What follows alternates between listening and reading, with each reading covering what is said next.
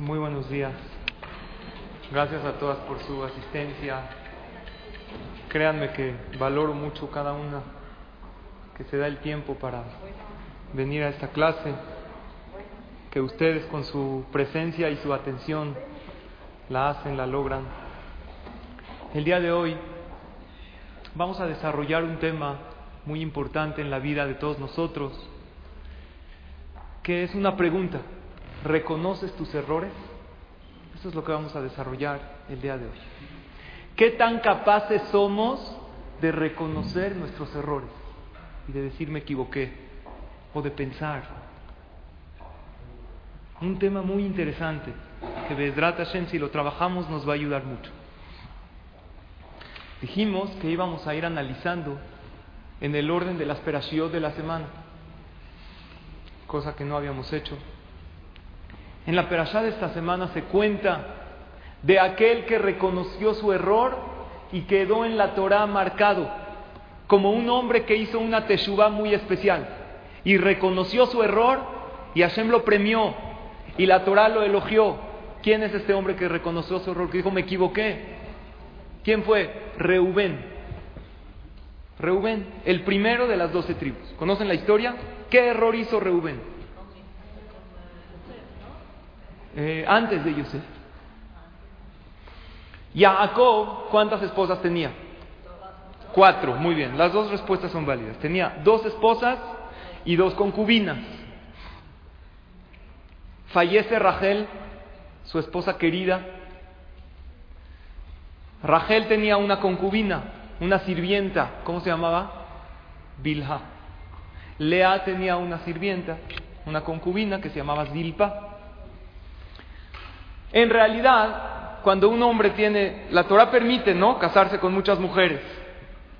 Pero no se preocupen, hoy en día, en el día de la boda, en la que tú vas, el hombre firma que no se va a casar con otra. Incluso se le hace jurar con Shebuah Hamurá, con un juramento estricto. Y el novio feliz firmando, sí, yo no me voy a casar con otra. Pero a los dos años viene Jajam, ¿no hay algún eter, algún permiso? Para casarme con otra? No, no se puede. ¿Pero por qué? La Torah lo permite, empiezan a reclamar.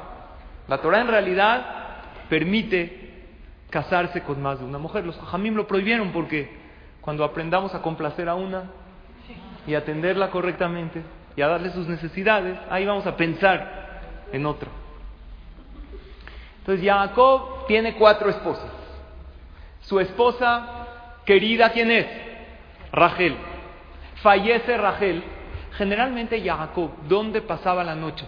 ¿Con quién dormía? Obviamente con las cuatro, porque hay una mitzvah de tener contacto con su esposa, mitzvah de la Torah. Sin embargo, Jacob, así cuenta el Midrash, él donde veía la Shejina, cada una dormía en una cabaña.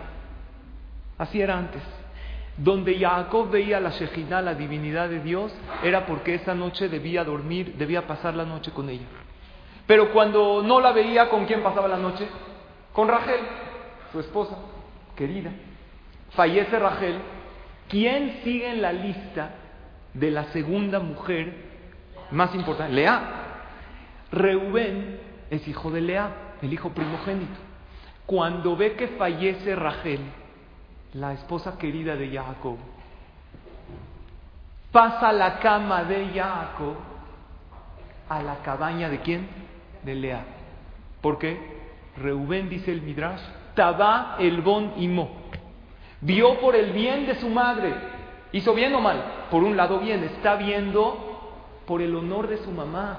Porque Reubén dijo, acepto que mi papá pase la noche con Rachel, pero de Rachel sigue leal. Y sin embargo, Jacob vino, él con quién iba a pasar la noche después de que falleció, con quién iba a dormir de fijo, con Bilha.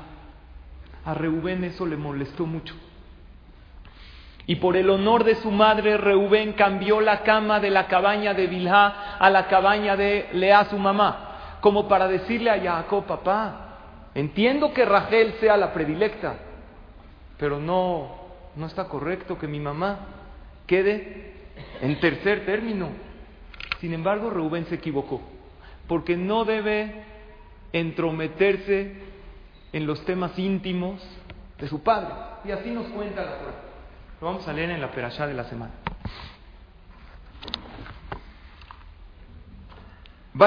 con Israel ahí después de que, haber, de que falleció Rachel, Jacob se establece. Bayelech Reuben, y fue Reuben, Baishkav et Bilha. Baishkav significa literalmente se acostó con Bilha. O sea, la Torah habla de un error como que si Reuben se acostó. Sin embargo, la Gemara dice, el que piensa que Reuben tuvo contacto con Bilha está equivocado. Reuben nunca la tocó, pero por ser que Reuben se entrometió en los asuntos íntimos de su padre, se le considera como si Barminan tuvo contacto con ella. Reuben, por este pecado que hizo, dejó de ser primogénito ya no se llamó él el mejor. Y su primogenitura, que tenía santidad, se le pasó a su hermano, ¿quién? Yosef. Yosef fue el que llevó el título de primogénito. Y la Torah dice después, y los hijos de Jacob fueron doce. Ya sabíamos que son doce. ¿Para qué la Torah me lo repite? Dicen Jajamín. Para que entiendas que Reubén por hacer este pecado no dejó de ser una tribu hizo Teshuvah, reconoció su error y siguió siendo un tzaddik para siempre. Reubén reconoció su error, ayunó e hizo Teshuvah el resto de su vida. Todo el tiempo reconoció y le pedía perdón a Hashem y hacía ayunos y tefilot para que Hashem lo perdone. ¿Cuál fue el error de Reubén? Reubén fue muy ¿Ser ágil en la vida es bueno o es malo? Ser ágil es bueno, pero ser precipitado es malo. Ser precipitado significa actuar impulsivamente. La impulsividad es mala. Jajamín dice en esta frase, peria mehirut harata. El fruto de la impulsividad es el arrepentimiento. Vean qué interesante. Cada vez que tú siembras impulsividad, ¿qué cosechas? Arrepentimiento. Una persona actúa con impulsividad y el peor lugar donde es lo peor ser impulsivo es en el hogar, en la casa. Si actúas con impulsividad en tu hogar, con tus hijos, con tu pareja, lo peor que puedes hacer en tu casa. Es el peor enemigo del Shalom Bait, el actuar con impulsividad. Lo que se me antoja ahorita decir y de la manera que se me antoja reaccionar. Reuben falló en eso. Sin embargo, cuando Moshe Rabbenu le dio las verajot a todas las tribus antes de morir, ¿qué Pasuk dijo? Yehi Reuben Beal. Como Reuben hizo Teshuvah, va a vivir y nunca va a morir. ¿Qué significa? Nunca va a morir. La gente muere. En el Olama va. No perdió su mundo venidero. Y quedó en la historia marcado como qué? Como un tzadik o como un rasha. Tzadik. ¿Por qué? Porque reconoció su error. De aquí vemos, Rabotay, algo importante. Este mundo está diseñado para equivocarse. Así es, Dios hizo un mundo que te equivocas. Y que cuando reconoces los errores, puedes reparar casi todo lo malo que haces. Es un mundo para equivocarse y reconocer y arrepentirse. Dios no hizo un mundo tan frágil que por el primer error todo se destruye. ¿Por qué no lo hizo así? Porque si lo hubiera hecho así, ¿qué pasaría? Todas las relaciones estarían perdidas, todos los hijos estarían descarrilados. ¿No te has equivocado en la relación con tu pareja? ¿Nunca? ¿Nunca te has equivocado con tus hijos, con tus amigos, en tu trabajo? Hashem, ¿qué hizo? Que el mundo esté diseñado para que haya errores, pero si los reconoces, realmente puedes hacer. Pero es muy difícil reconocer los errores. ¿Por qué es difícil? Porque a la persona le dan en su ego ¿Qué pasa si tú estás manejando? Estás manejando. Incluso los errores los puedes... Había una vez un, ratero. Saca el cuchillo. Le dice a una persona, o la vida o el dinero. dijo, mire señor, soy casado, no tengo ni vida ni dinero. En ese momento lo abrazó y empezaron a llorar juntos. Y fue un momento muy emotivo. Hay veces El ratero aprendió la lección. asaltas un casado, ¿qué quieres decir? Cuando te dicen que estás mal en algo, ¿te duele o agradeces? Depende. ¿Qué pasa si tú estás manejando y de repente alguien te dice, baja la ventana y te dice, su llanta está ponchada?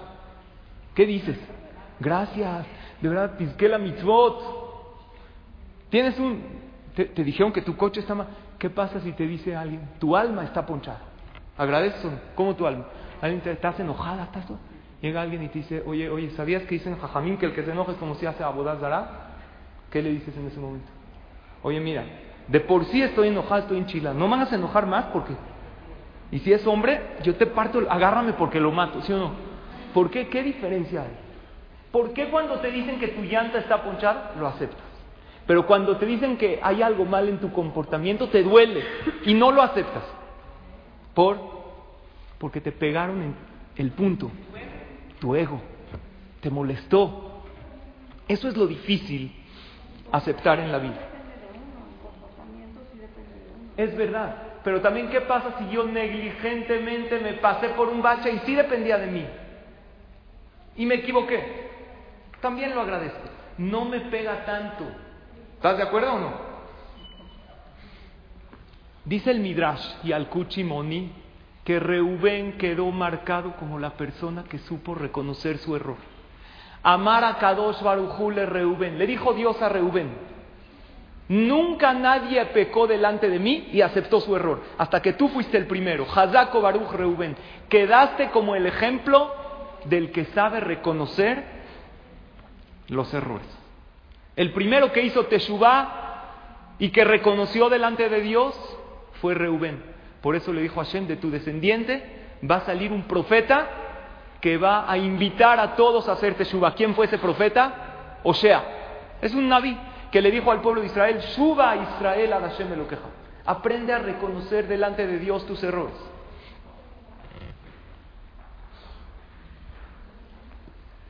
En una ocasión fue una señora, fue una señora con el psicólogo y le dice el psicólogo, la próxima, estuvo bien esta sesión, la próxima sesión vamos a trabajar con el inconsciente.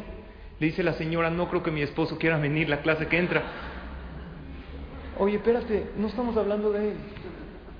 Estamos hablando de ti, de tu inconsciente. El punto eres tú. Pero a la persona se le dificulta aceptarlo. Disculpa la molestia. Pero lo bueno es que la persona si reconoce, todo lo repara. Los hijos están diseñados para que si nos equivocamos con ellos pueden salir adelante, no errores constantes. La pareja está diseñada que si te equivocas una y otra vez, si decides, y nunca es tarde para reparar, aún un matrimonio que lleva años de cometer errores entre los dos, en el momento que uno reconoce sus errores y quiere empezar un camino nuevo, puede reparar. Casi, no quiero decir todos, porque hay errores irreparables.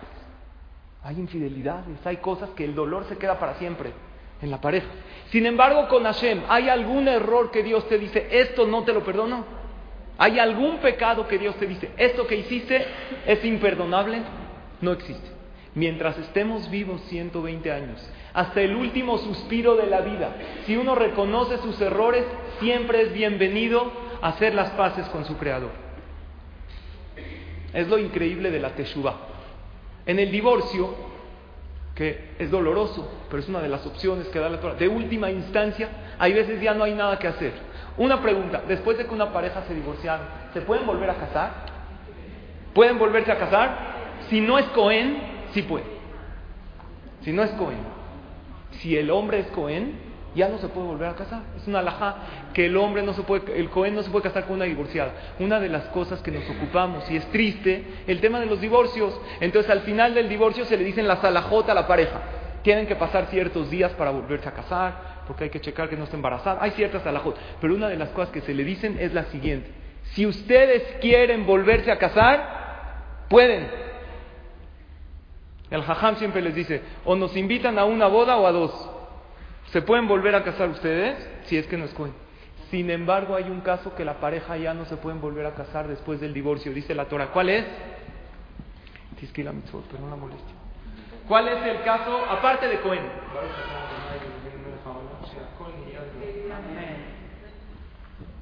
¿Cuál es?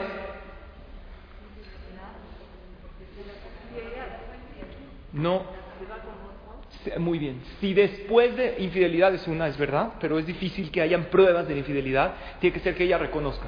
Uno de los casos que la, que la pareja no se pueden volver a casar es si la mujer después de divorciarse se casó con otro y quiere regresar con el primero, ya no puede. Por el recalentado a veces bueno. ¿Por qué no se puede? Dicen que regresar con tu ex es como echarle agua al shampoo. ¿Conocen esa?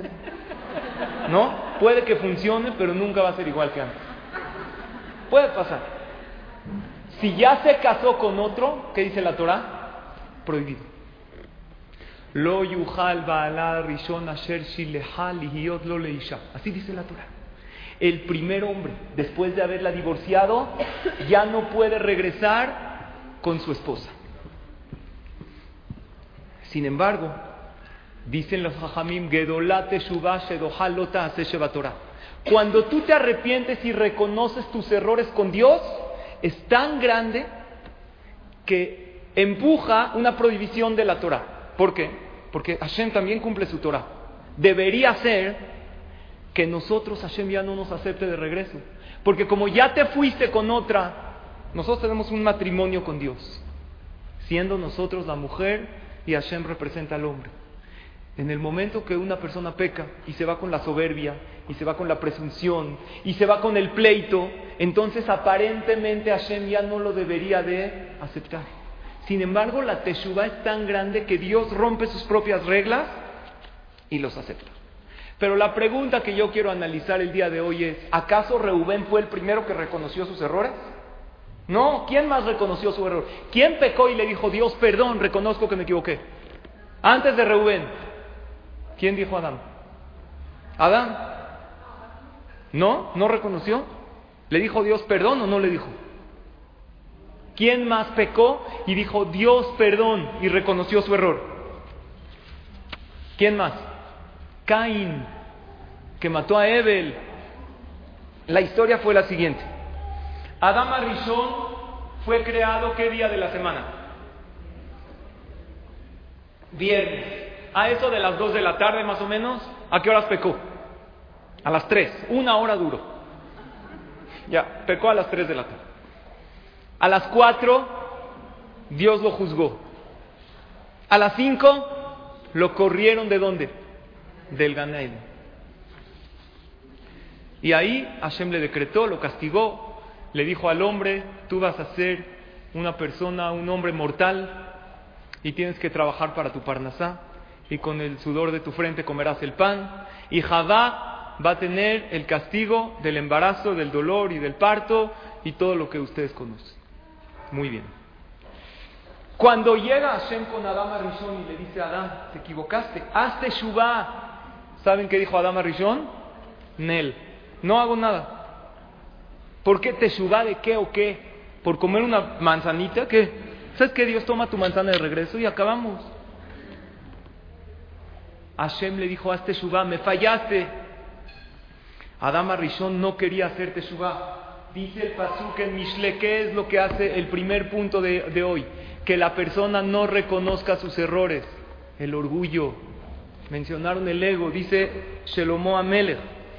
En Mishle Proverbios capítulo 29, versículo 23. Ga'avat Adam tashpilenu. Beshfal ruach itmoch El orgullo de la persona lo somete y lo baja. ¿Le baja qué? Su alma. El orgullo le sube su ego, pero le baja su reconocimiento con Hashem. Pero el espíritu que es sumiso, Hashem lo apoya y lo recibe.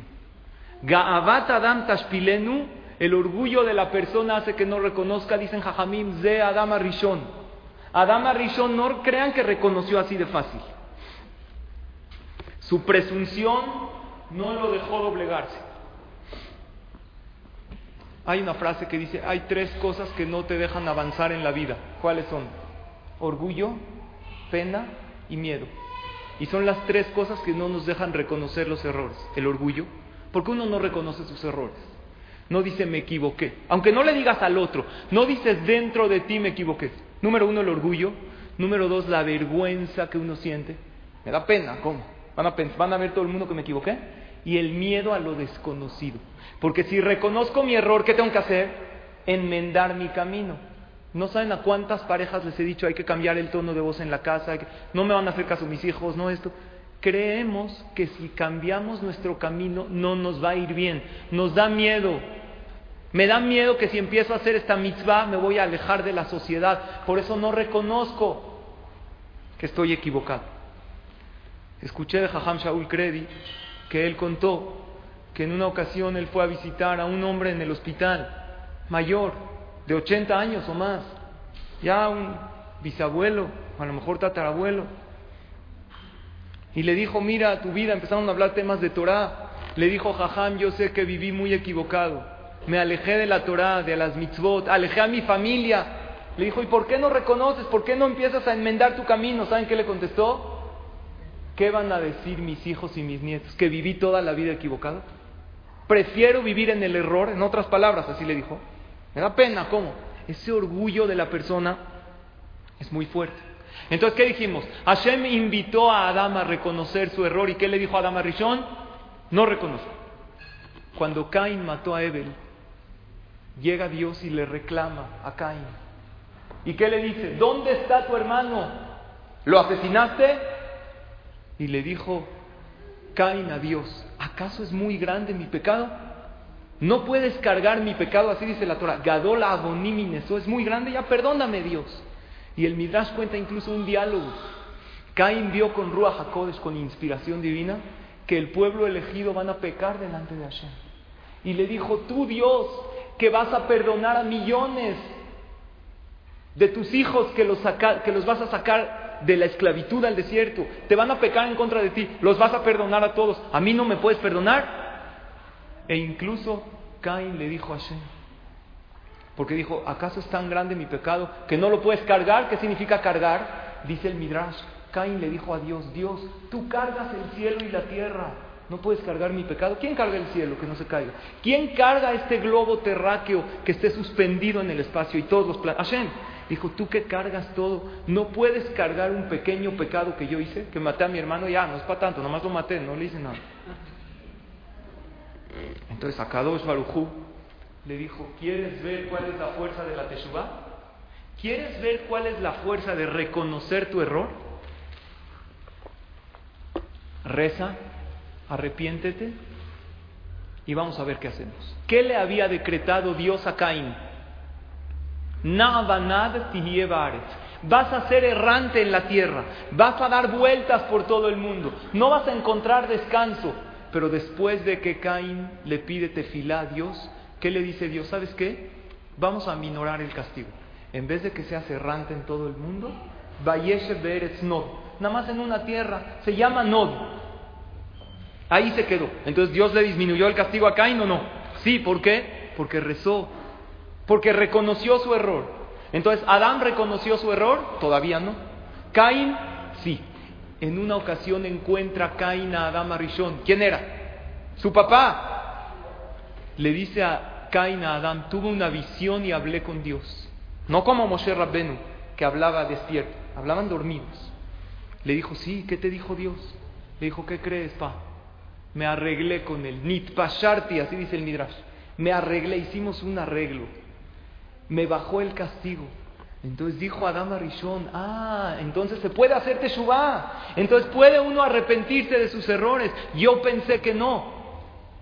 Empezó Adam Arishon a pedir tefila y a hacer ayunos y reconoció su error y habló con Akadosh Barujú y Dios lo perdonó, le bajó el castigo obviamente, ya estaba corrido del Ganeden, pero ya no fue inmediatamente el castigo, Hashem lo aplazó. Y en ese momento Adam Arishon dijo el Teilim 92. Tov leodot la Hashem ulzamer le El Teilim lo hizo David Amelech.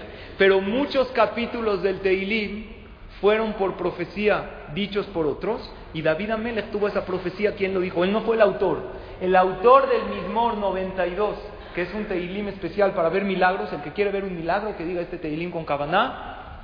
Tob Leodot la Hashem. Es bueno que es Leodot. Agradecer, pero también Leodot es reconocer. Reconocer. En hebreo, así se dice, cuando alguien te dice, oye, me debes, animo de. Modé significa reconozco.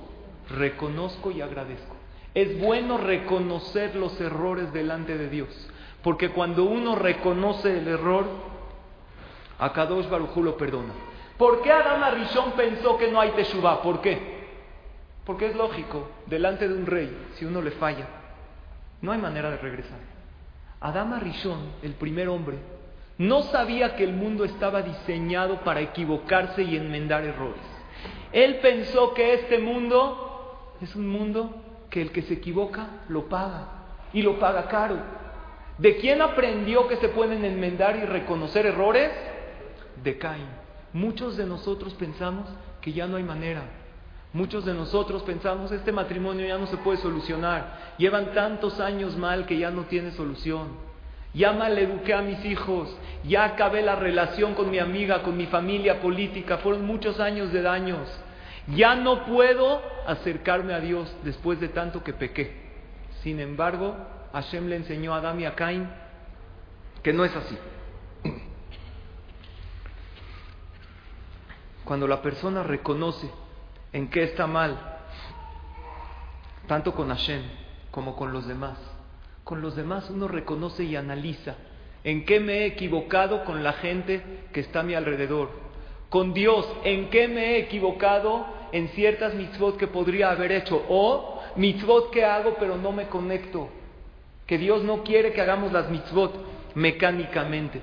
Por eso la palabra reconocer en español es un palíndromo. ¿Saben qué es un palíndromo? ¿Qué es un palíndromo? Algo que se lee al derecho y al revés. ¿Sabían que reconocer se lee de los dos lados?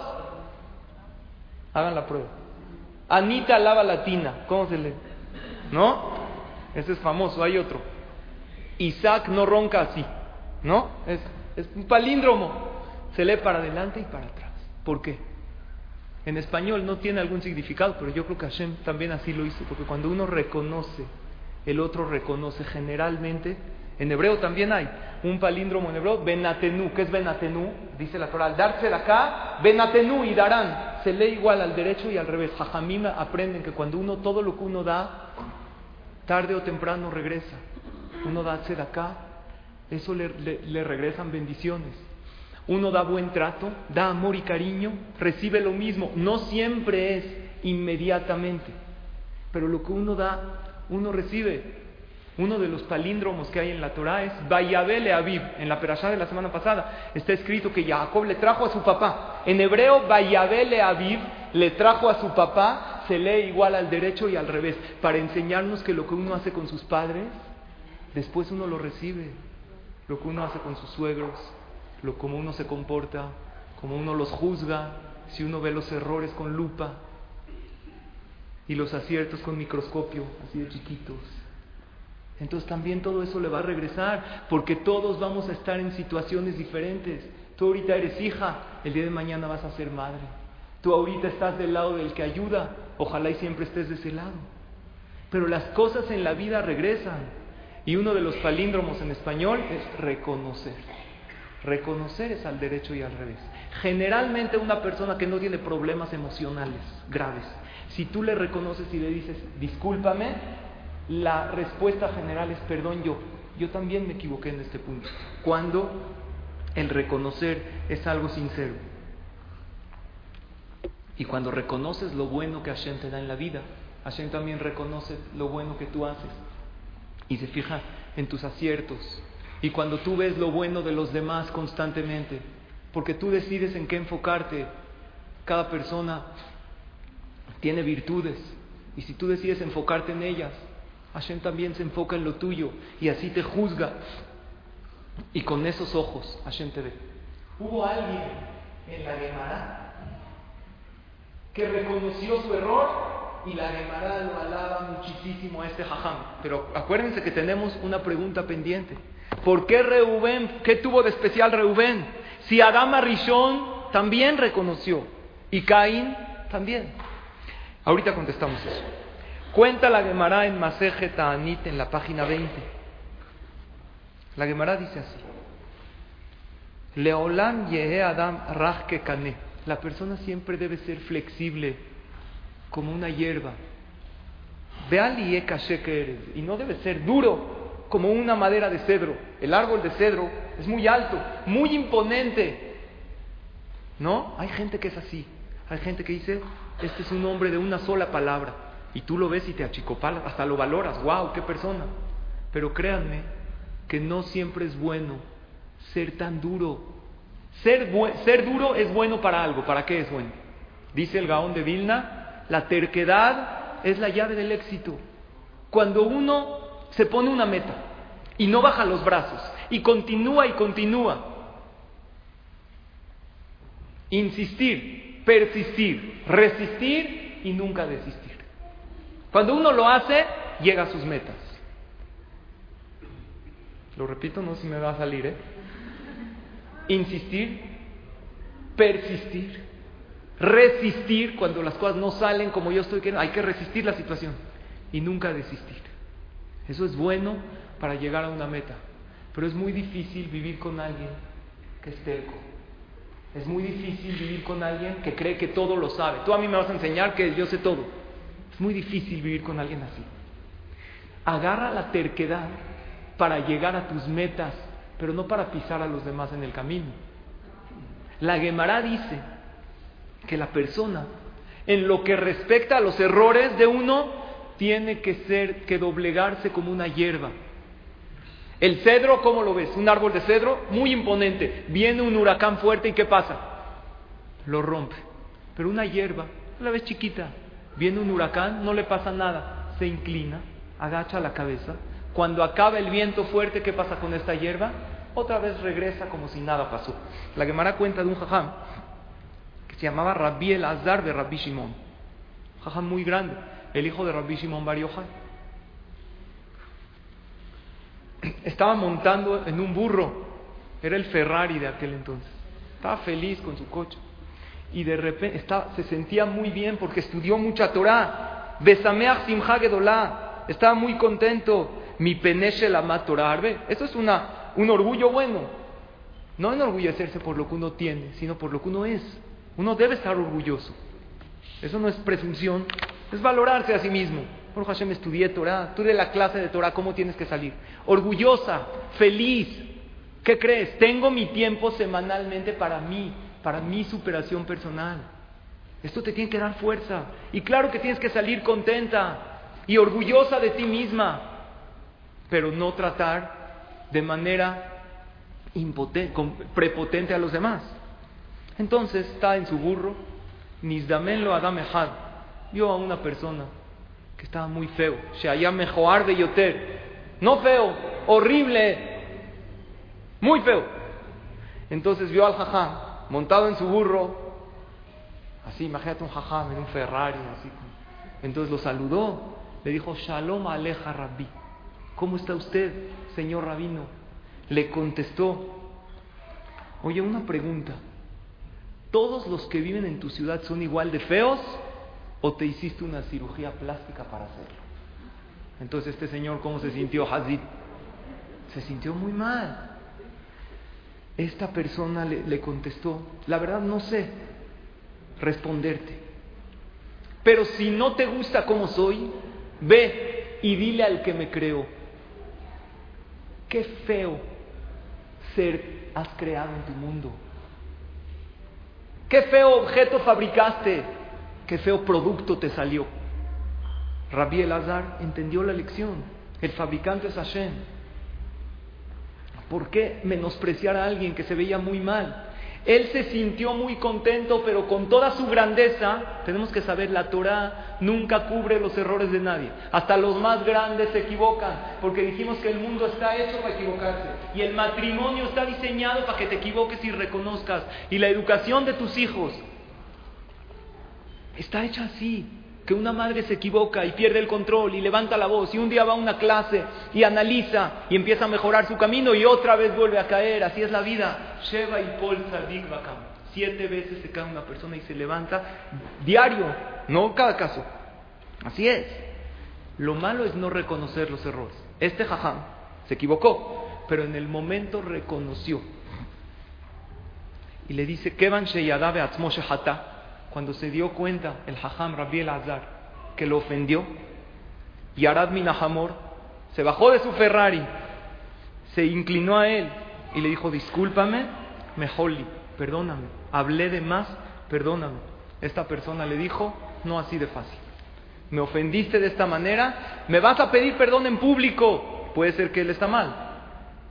Pero la Gemara nos trae la lección como una persona grande se equivocó. Y iba, bueno, ya no me hagas pasar esa vergüenza públicamente. Y así lo seguía persiguiendo el jajam al ofendido. Cuando llegaron al Bet todo el mundo salió a recibir al jajam, era un gran jajam. Y el jajam reunió a toda la gente para dar un libre Y antes del libre hizo pasar a la persona que ofendió. Y dijo delante de todos: Yo me equivoqué y ofendí a este señor que está horrible que tenemos aquí. No. Le dijo: Yo ofendí a este señor y la verdad me equivoqué. No debería de haberlo ofendido. Me equivoqué, me distraje, sentí que su saludo no fue propio conmigo y por eso lo ofendí de regreso. Yo me equivoqué y reconozco que lo hice. ¿Me perdonas? Le contestó esta persona, te perdono con la condición que de hoy en adelante, por más jajam grande que seas, te cuides en los sentimientos de los demás. Puede ser muy grande en Torah, pero si no tienes esa sensibilidad de hacer sentir bien a cada Yehudí, Yehudí que se te presenta delante de ti, y más una persona como tú, que eres una persona pública, entonces ¿de qué sirve tu Torah? La gente te consulta, debes levantar a los demás. El jajam aprendió nada menos que de un limosnero, de un pordiosero, y dijo, tiene razón.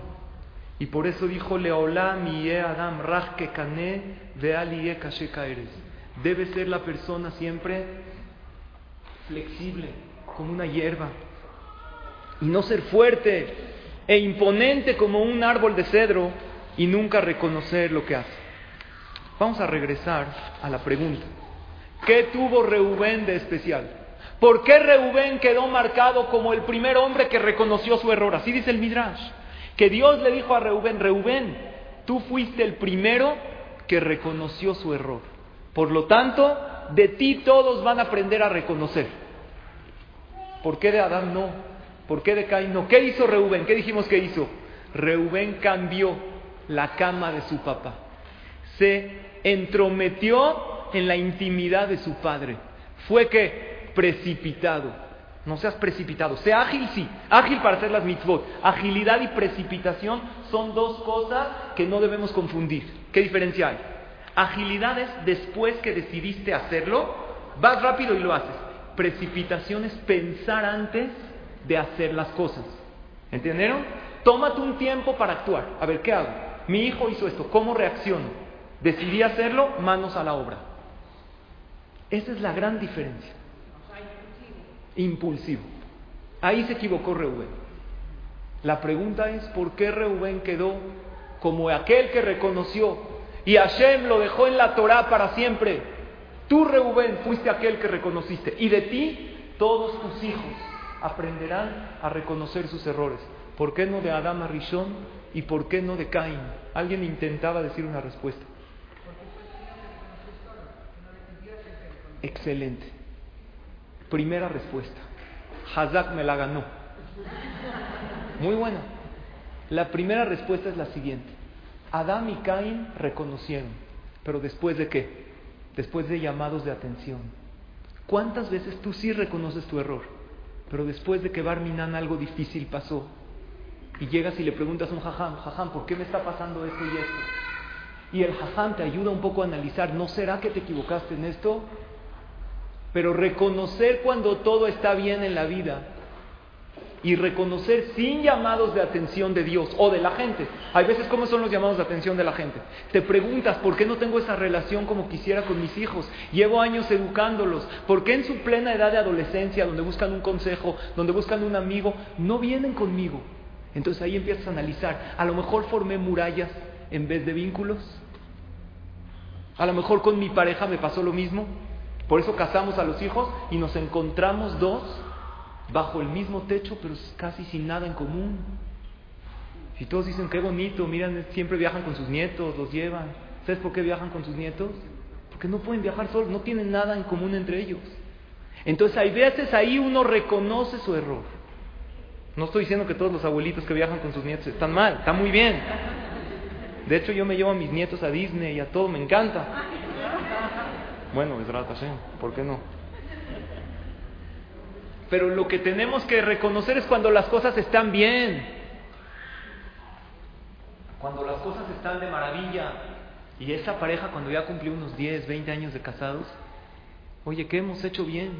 Vamos a repetirlo.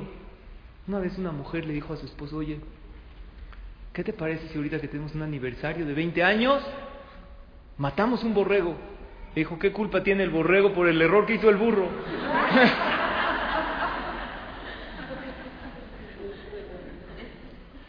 Otro le dijo, en vez de matar a un borrego, mejor matamos a tu hermano que nos presentó. Porque era el borrego. La persona tiene que analizar como Reubén. Reubén, ¿cómo reconoció su error? ¿Con llamados de atención? Para nada. No hubo castigos. No hubo nada malo. Reubén simplemente hizo un error. De repente caminando, dijo, ¿y si actué mal? Eso es lo que hizo Reubén. Número dos, Reubén tuvo algo especial que ni Adama Rishon ni Caín lo tuvo. Reubén reconoció su error pensando que era mitzvah. Adama Rishon cuando comió del fruto pensó que es mitzvah. No, dijo, vea, ¿sabes qué? Me ganó el Yetzerara. Hashem me va a perdonar. Caín cuando mató a su hermano, ¿qué pensó? ¿Mitzvah? Baruch Hashem lo que no... Claro que no. Se sintió mal. Pero Reubén cuando cambió la cama de su padre, ¿él qué pensó? Estoy haciendo kibud abaem. Estoy haciendo una mitzvah. Reconocer tu error cuando piensas que estás actuando correctamente, eso es una categoría muy difícil. Eso hay que aprender de Rubén. Y número tres, Adama, Rishon y Caín sí reconocieron. ¿Pero cuándo? Después de haber pasado un tiempo. Después de que ya pasó mucho tiempo, analizaron. Reubén reconoció inmediatamente. Jajamim dicen lo siguiente: ¿La gente tiene fe o no? Claro, todos tenemos emuná, que todo es para bien, ¿estamos de acuerdo? Pero la emuná de la persona no se mide en decir todo es para bien. La fe de la persona se mide qué tan cerca al problema dices todo es para bien.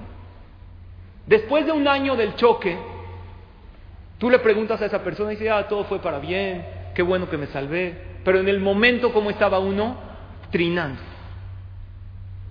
Entonces Reubén tuvo tres cosas. Número uno, reconoció sin llamados de atención. Número dos, pensando que estaba haciendo una mitzvah. Y número tres, reconoció inmediatamente. Había una vez un jajam, se cuenta, que tenían un jarrón muy especial en su casa, él y su esposa, una reliquia, algo muy bonito. Pasó algo, el niño estaba jugando, pa, se rompió el jarrón, se hizo añicos. La mujer se puso como la loca, como histérica. Ustedes no saben qué es eso, me imagino, pero existen mujeres así. El jajam dijo, tranquila. No sabía el jajam que cuando le dices tranquila a una mujer, obtienes el efecto contrario.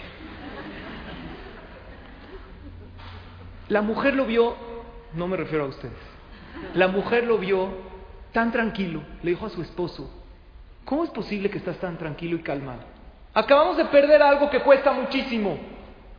El jajam le respondió, ahorita no te voy a contestar. Más enojada se puso. Ah, nunca me conté. Tranquilo. Hablamos en un año. Apunta la fecha de hoy y en un año platicamos del incidente. Ella apuntó. El jajam que creía ya en un año se le va a olvidar. Apuntó la fecha. Al año llegó. Le dijo, esposo, ¿te acuerdas del jarrón del año pasado? Me dijiste que en un año me ibas a explicar, a ver, ¿cómo le hiciste para estar tranquilo? Dijo, sí, te voy a explicar. Una pregunta. ¿Ahorita te duele el jarrón que se rompió? Mira, bueno, el tiempo hace lo suyo. Las cosas pasan. ¿No? ¿Sabes qué le dijo él? Dijo, tienes razón. Yo sabía que en un año no me va a doler. Lo único que hice fue brincarme un año en la mente. Si, si en un año no me va a doler, pues ya mejor me imagino que estoy en un año más. ¿Qué diferencia? Buena técnica. La grandeza de la persona no se mide en decir todo es para bien. Se mide cuando dices todo es para bien. Mientras más emuná tienes, más cerca del incidente sientes que es para bien. Todos los cambios son difíciles, pero valen la pena. Primero vamos a aprender de Reubén. Vence tu orgullo. Aprende a reconocer. ¿Cómo podemos aprender de Reubén? Número uno, reflexiona sin llamadas de atención, sin que Barminan Hashem te mande sufrimientos. Y sin que pasen tantos años y los hijos están descarrilados y ahí uno piense, ¿qué hice mal? No, es que no les di ese cariño, no, reconozco mi error. No esperes tanto. Reconoce cuando todo está bien. Cuando veas a tu hijo Baruch Hashem educado o bien, reconoce qué puedo mejorar para que esté mejor. Cuando Hashem te manda una alegría y festejes un bar mitzvah en tu familia, una boda de tu hija, Di gracias Dios que me has mandado tantas alegrías. ¿Qué puedo mejorar? Porque si me mandaste algo precioso, es porque quieres que yo viva una buena vida. Es porque esperas más de mí. En ese momento reconocer cuando todo está de maravilla es algo increíble. Tristemente hay gente que viene al CNIS, hombres principalmente, cuando Barminan hubo una pérdida. ¿Por qué esperar hasta ese momento? Hay gente que lo ves en el CNIS, te espantas. Lo ves, ¿Qué pasó? ¿Todo bien? ¿Por qué viniste? A lo mejor vino a pedir refuerzo más, vino a... El chiste es ver a alguien en el Beta Knesset. ¿Qué pasó? ¿Qué, ¿Cuál fue? ¿Qué sucedió? ¿Sabes qué sucedió? Simplemente casé a una hija, le vine a agradecer a Shem. Vine a reflexionar en el sentido de mi vida. No hay mejor que reflexionar así en una clase de Torah que sales con una reflexión en tu corazón, en qué puedo mejorar sin que haya pasado algún contratiempo o algún sufrimiento en la vida. Mejora antes de que tu amigo te critique y que te diga estás mal en esto. Analízate tú sola. Lo que pasa es que no tenemos momentos para analizarnos. Antes de dormir es un buen momento. Ya lo he mencionado en otras clases, que todos tenemos antes de dormir ese momento que ya apagaste el celular y estás conciliando el sueño y ya le dijiste buenas noches a tus hijos, a tu pareja, ¿cuánto tiempo se tarda? ¿Por qué Hashem no hizo que dormir sea como comer? En el momento que quiero, como. En el momento que quieres, te duermes.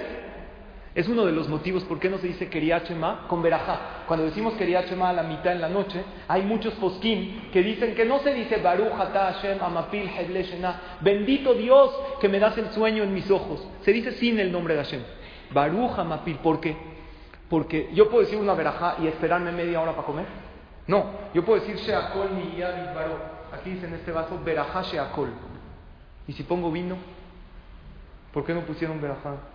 No repartimos vino en estas clases. ¿Puedo decir verajá y tomar en media hora? No se puede. ¿Por qué no puedo decir verajá antes de dormir, según algunas opiniones? Porque si me tardo en media hora en conciliar el sueño, ¿Por qué Hashem hizo que la persona no concilie el sueño inmediatamente al cerrar los ojos? Que comer que dormir sea igual que comer o que caminar. Decido ir para allá, camino. Dormir no, decides dormir y muchas veces no te, es más, nunca te duermes inmediatamente. El que tiene buena pestaña y buena almohada, ¿cuánto tiempo se tarda? Siete minutos. Es un promedio de siete minutos. Que la, ¿Por qué Hashem hizo eso? ¿Sabes para qué? Para que reflexiones en lo que hiciste en el día y repases tus aciertos y tus errores. Sin que nadie te criticó, sin que tu hijo te dijo, mamá, ¿por qué todo el tiempo estás malhumorada? Sin eso.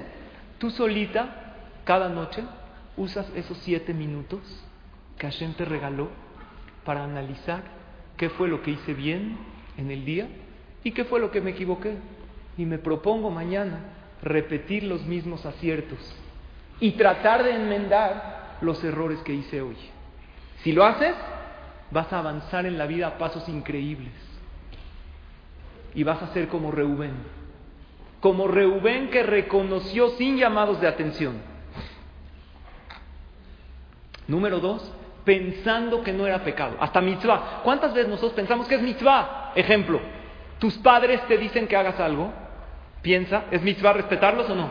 Claro. ¿Mitzvah obedecerlos? Claro. Pero algo en contra de la Torah. ¿Es mitzvah o no? Ahí ya no. Cuando tu papá, tu mamá te piden algo en contra de lo que la Torah dice, sin faltas de respeto, le debes decir, esto no se permite. ¿Por qué? Oye, respeto a los padres, ambos tenemos un padre que tenemos que respetar. Hay veces uno piensa que es mitzvah lo que hizo. Respetó a su padre, sí, pero el papá le dijo que robe. Ahí en ese momento que tiene que pensar, reconocer sus errores. Uno piensa que es mitzvah pegarle al niño, lo estoy educando. Hice una mitzvah, dejar de hablarle a mi pareja, ¿para qué? Para ponerle un estate quieto, ¿hasta cuánto puedo aguantar sus berrinches? No es así. Aun cuando piensas que es mitzvah, sé lo suficientemente humilde para reconocer como Reuben. Y número tres, inmediatamente reconoce, lo más inmediatamente que puedas. Lo que pasa es que la persona, todos al final reconocemos errores, todos. Imagínate ahorita que alguien te haga analizar tus errores de tu adolescencia. ¿Cuántos contarías? Muchísimos. Pero en el momento que estabas, ¿qué dices? Estoy bien.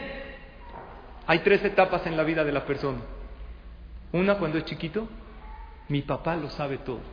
Cuando es más grande, mi papá no sabe nada. Y cuando pasa más la vida, mi papá siempre decía, y ahí viene una frase, uno analiza y reconoce después que las cosas suceden. Y esto es lo que tenemos que analizar y aprender de quién, de Reuben. Reconocer los errores. ¿Qué estudiamos el día de hoy? Repasamos. Tres cosas nos impiden reconocer. El orgullo, la pena y el miedo a lo desconocido. Vence tu orgullo. No eres perfecto. No pasa nada si te equivocas. De hecho, el mundo está hecho para que te equivoques. Hashem nos hizo seres que nos equivocamos. Cuando te equivoques, di, este era el diseño del mundo que Dios creó. Y te, me voy a seguir equivocando. Pero voy a reconocer. La de los errores se aprende. Uno le dijo a su ex, si de los errores se aprende, contigo me gradué. Fuiste mi error más grande de mi vida.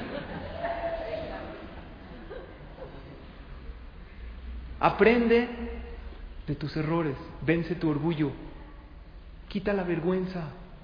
No hay vergüenza delante de Dios en reconocer, ni delante de los demás. Los demás te van a valorar más cuando le digas sinceramente me equivoqué. Y reconocer es un palíndromo porque va de ida y de regreso. Reconoce delante de tu amigo. Lo más probable es que él te diga, yo también me equivoqué. Y si no te lo dice porque no vino a nuestra clase, le va a caer el 20. Y número tres, el miedo a lo desconocido. No tengas miedo de emprender un camino nuevo si reconoces tu error. Y hay que aprender de Reuben en tres puntos. Reconocer sin que nos llamen la atención ni de arriba ni la gente. Analízate. Tienes un espacio cada día antes de dormir y no antes de dormir. Ve pensando en tu vida cuando puedas, cuando tengas esos pequeños stops. No existe tiempo perdido en la vida de la persona si lo sabes analizar. Aun si estás esperando en la fila del banco o en la cola en el médico y tu celular se le acabó la pila y nada más hay puras revistas caras de hace cuatro años. No te importa. Es un momento para analizar tu vida. Siempre puedes analizarte sin esperar llamados de atención. Así Hashem no te manda llamados de atención. Tú te analizas solita. Aprende de Reubén. Analízate, aunque piensas que es mitzvah. Analiza tus mitzvot. A lo mejor estás mal. Lo que piensas que está bien está mal. Y como Reubén, de hacerlo inmediatamente. Concluyo. Había un reo en Rusia, un preso que lo condenaron a 40 años de cárcel. 40 años de cárcel, ¿sabes lo que es? Un hecho real. Anteriormente, no había en, las celdas pantallas, plasma. Su celda lo único que tenía era una cobija. Imagínense 40 años y entró a los 23, ¿a qué edad va a salir? A los 63 años. Lo único que tenía era esta cobija que la cuidaba como sus ojos. Y estaba desesperado. Y pensó ya, 40 años se dicen fácil, es una vida ahí adentro. Un día llegaron y le dijeron, ¿no quiere usted moler un poco de harina? Le dijeron, hago lo que sea para salir de acá. No, no, no, no tan rápido. Para que no pierda todo su tiempo. vamos a ponerle aquí una manija en la celda para que usted muela harina. Atrás va a haber trigo y vamos a hacer sacos de costales de harina y se va a distribuir. Esta persona que dijo, oh, por fin tengo para qué despertar. Tengo una finalidad. Y le pusieron ahí una manija y le iba dando vueltas y vueltas. Y él nada más se imaginaba al otro lado de la pared. La harina, el trigo que él está moliendo. Seguro todos están agradecidos conmigo. Y así tenía una finalidad por la cual pararse todos los días, porque dijo, al menos no estoy quemando mi vida aquí adentro. Así pasa un año, dos, diez, hasta veinte años, que se dicen fácil, pero es muchísimo, 40 años de cárcel. Al salir a los 63 años, le dice al carcelero ruso, antes de sacarme quisiera ver al otro lado de la celda, ¿dónde está el depósito de harina? ¿Dónde están los costales? ¿Qué hay aquí? Lo saca al otro lado y ¿qué ve? Una tuerca, no hay nada. Nada más daba vueltas y vueltas. Esta persona le dio un infarto, falleció. En el momento. Historia real. ¿Por qué? ¿Qué se dio? Ellos nada más lo pusieron para entretenerlo, pero él que se dio cuenta que pasó toda su vida pensando que estaba haciendo algo correcto y se equivocó todo Un jajam, esta fue una historia real, un jajam de los Baale Musar, que hablan de filosofía judía, dijo, imagínense la decepción de aquella persona, que después de 120 años Hashem dijo, estaba seguro que tenías razón. Alguien te decía cualquier cosa, tú no sabes más que yo. Tú te creías que lo sabías todo. Y tu manera de manejar tu matrimonio, tus hijos, tu familia, tu religión es exactamente la correcta porque nunca recibías ningún comentario de nadie. Harán, toda tu vida estuviste dando vueltas y vueltas sobre lo mismo y no llegaste a nada. ¿No es una lástima?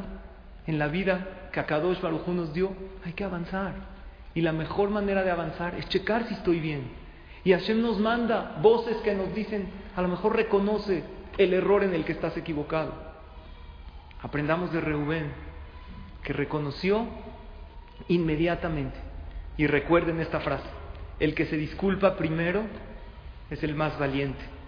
El que perdona es el más fuerte. Y el que olvida es el más feliz.